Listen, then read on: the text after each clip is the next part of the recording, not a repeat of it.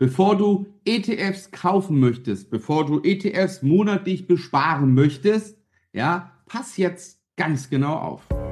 Wie du als Familienvater finanzielle Freiheit erreichst und Vermögen aufbaust, ohne Finanzexperte zu sein. Herzlich willkommen beim Podcast Papa an die Börse. Vom Familienvater zum Investor mit Marco Haselberg, dem Experten für Aktien, Investment und Vermögensaufbau. Man hört es überall. Komm, Nimm dir einen Neo-Broker, zack, mach einen Sparplan, 50 Euro, MSCI World und der Vermögensaufbau ist damit erledigt.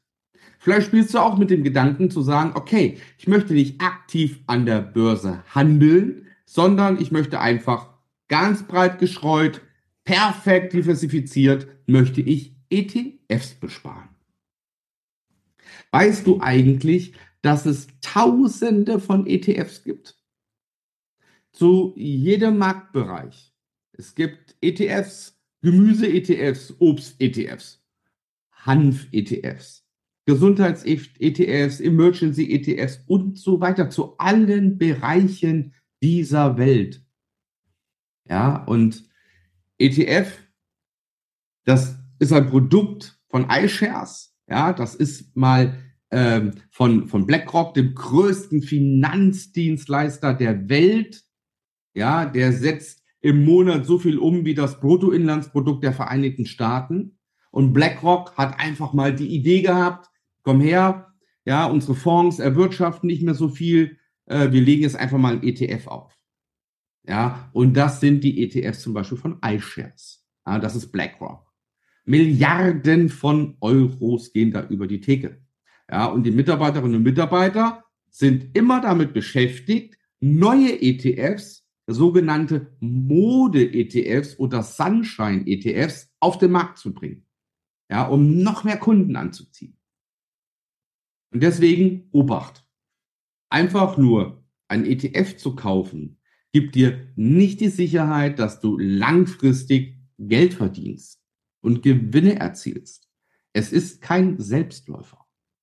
So, also wie muss man vorgehen? Wir sind ja jetzt hier, um praktisch Tipps zu bekommen, wie kann man ETFs kaufen? Wie sollte man es? Zunächst brauchst du eine Finanzplanung. Du musst wissen, wie viel Geld kann ich jeden Monat sparen und in ein ETF investieren. Dann brauchst du die Brokerwahl. Ja, das heißt, such dir einen Broker aus, der zum einen ETFs anbietet und zum anderen natürlich auch die ETFs hat, die du kaufen möchtest. Ja, das ist wichtig an der Stelle. Die Gebühren sind zweitrangig die liegen in etwa bei jedem gleich. So, was folgt jetzt? Jetzt folgt zwangsläufig das ETF-Screening. Das heißt, Screening, ein Auswahlverfahren, was du treffen musst. Welcher ETF passt zu meiner Sparrate, zu, Sparrate, zu meiner Zielsetzung?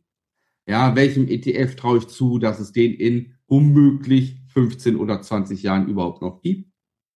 Sind da lukrative Aktien drin, lukrative Unternehmen? Ist die Branche, ist die zukunftsorientiert?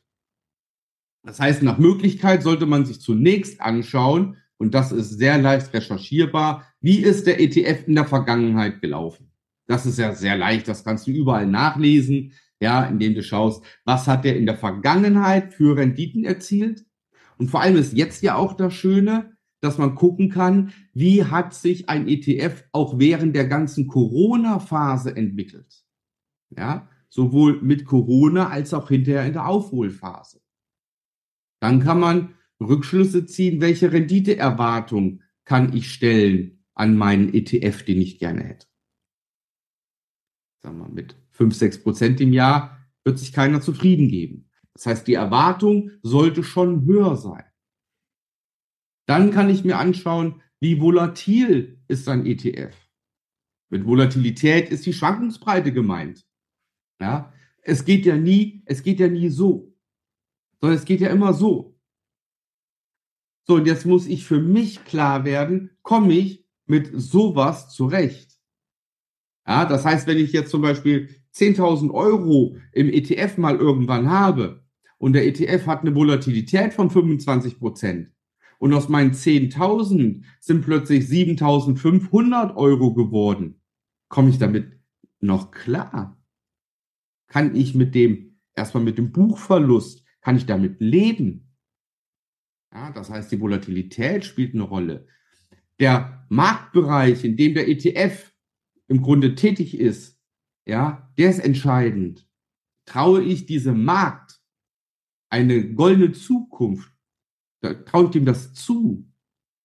Ja, das heißt zum Beispiel, wenn ich jetzt in, in neue Technologien investiere in einen ETF, die jetzt ordentlich zerruppt wurden, als es runterging. Aber nichtsdestotrotz ist das unsere Zukunft. Also traue ich einem solchen ETF zu, dass er in, in, dass es den in 20 Jahren noch gibt und auch erfolgreich. Traue ich irgendwelchen anderen Märkten im Emerging-Bereich zu oder im E-Commerce-Bereich wird es das noch geben. Ja, Robotik, ja, Automationen, künstliche Intelligenz, das sind so Schlagwörter. Ja, ist das wirklich so? Wird es alte Branchen weiterhin noch geben oder gewisse Rohstoffe? Da muss ich mir im Vorfeld Gedanken machen. Und ich muss 10, 20 Jahre vorausschauen. Und dabei hilft es oft, wenn man 10, 20 Jahre mal zurückschaut. Ja, wie, wie haben wir damals die Welt gesehen? Ja, vor 20 Jahren ohne iPhone. Ja, ohne unserem tollen Mobiltelefon, was wir heute haben, was sehr besser ist als, als früher die Computer. Ja, hatte man damals schon im Weitblick. Und wenn man das alles gemacht hat, ja, und für sich Prioritäten festgelegt hat und Kennzahlen, dann muss man auf die Suche gehen nach ETFs, die diesen Kennzahlen die ich aufgestellt habe, entsprechen. Und da kann ich eine Rangfolge machen. Mein Lieblings-ETF, Nummer 2, Nummer 3, Nummer 4, Nummer 5, Nummer 6. So, und anstatt 200 Euro in ein ETF zu geben, kann ich da auch nochmal diversifizieren und kann sagen, okay, ich suche mir vier ETFs, in jedem ETF bespare ich 50 Euro. Oder ich sage in einem 80, in den anderen 30 und so weiter und so fort. Das muss halt zu mir passen und zu meinen Vorstellungen passen. Und das Tolle dabei ist doch letztendlich, dass genau du es in der Hand hast. Du bestimmst dein Depot. Du bestimmst, welche ETFs du besparst. Und dazu gehört, dass man auch ein Kontrollsystem hat. Oft wird gesagt, such den ETF aus, Sparplan, boom, und in 10, 15 Jahren guckst du mal rein, bist reich. das klappt nicht. Nein, das klappt nicht. Du musst dir ein System überlegen, wie du deine, auch deine ETFs kontrollieren kannst. Ja, das mache ich zum Beispiel einmal im Jahr. Ja, darf man nicht zu oft machen. Man soll ja mit ETFs auch nicht handeln, keine Frage. Aber nichtsdestotrotz solltest du einmal im Jahr schauen, ob dein ETF noch auf der Spur ist. Ja, unbedingt. Und dann, last but not least, brauchst du eine Exit-Strategie. Exit-Strategie heißt, wann gehst du raus aus einem ETF? Wann ziehst du die Reißleine? Und vor allem, wann erntest du die Früchte? Ja, weil wir haben ja am Anfang gelernt, dass jeder ETF ja eine Volatilität hat. Und irgendwann möchtest du das Geld mal haben. Also brauchst du dafür eine Exit-Strategie. Long story short.